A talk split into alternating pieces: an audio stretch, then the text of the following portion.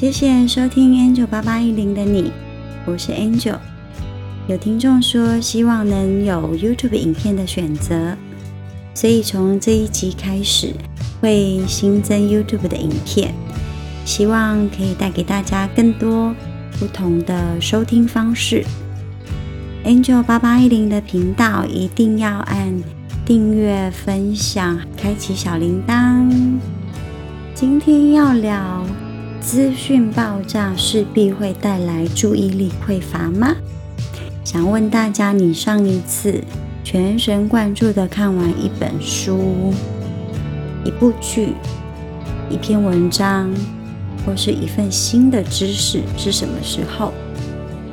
听说以前的人啊，是躲在被子里，都想要彻夜看完一本小说。彻夜可能有点太夸张，但是为什么现代的人没人管了，反而都不再专心了？YouTube 看影片用两倍速在看都还嫌慢，当中可能还穿插滑一下 IG 啊、FB。好看 Angel 的频道不可以做这些事哦，要认真看。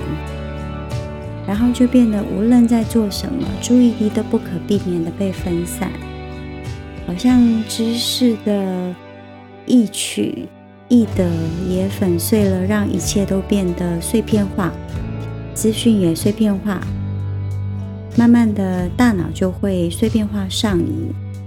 那我知道你们在呃。不懂这个瘾是从哪里来？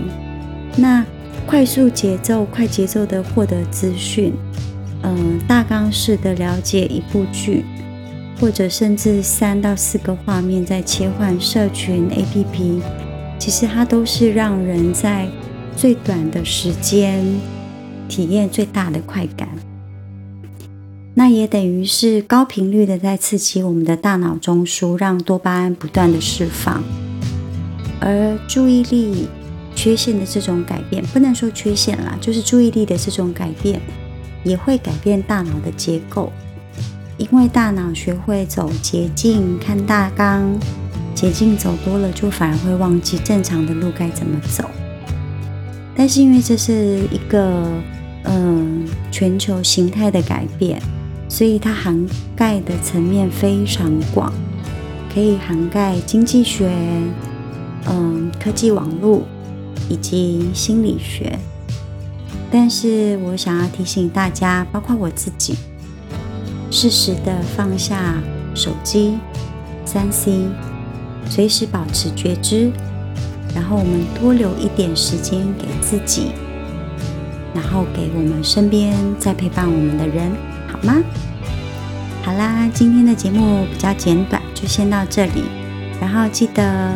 请我传达你想要传达的讯息给某个人、某件事情。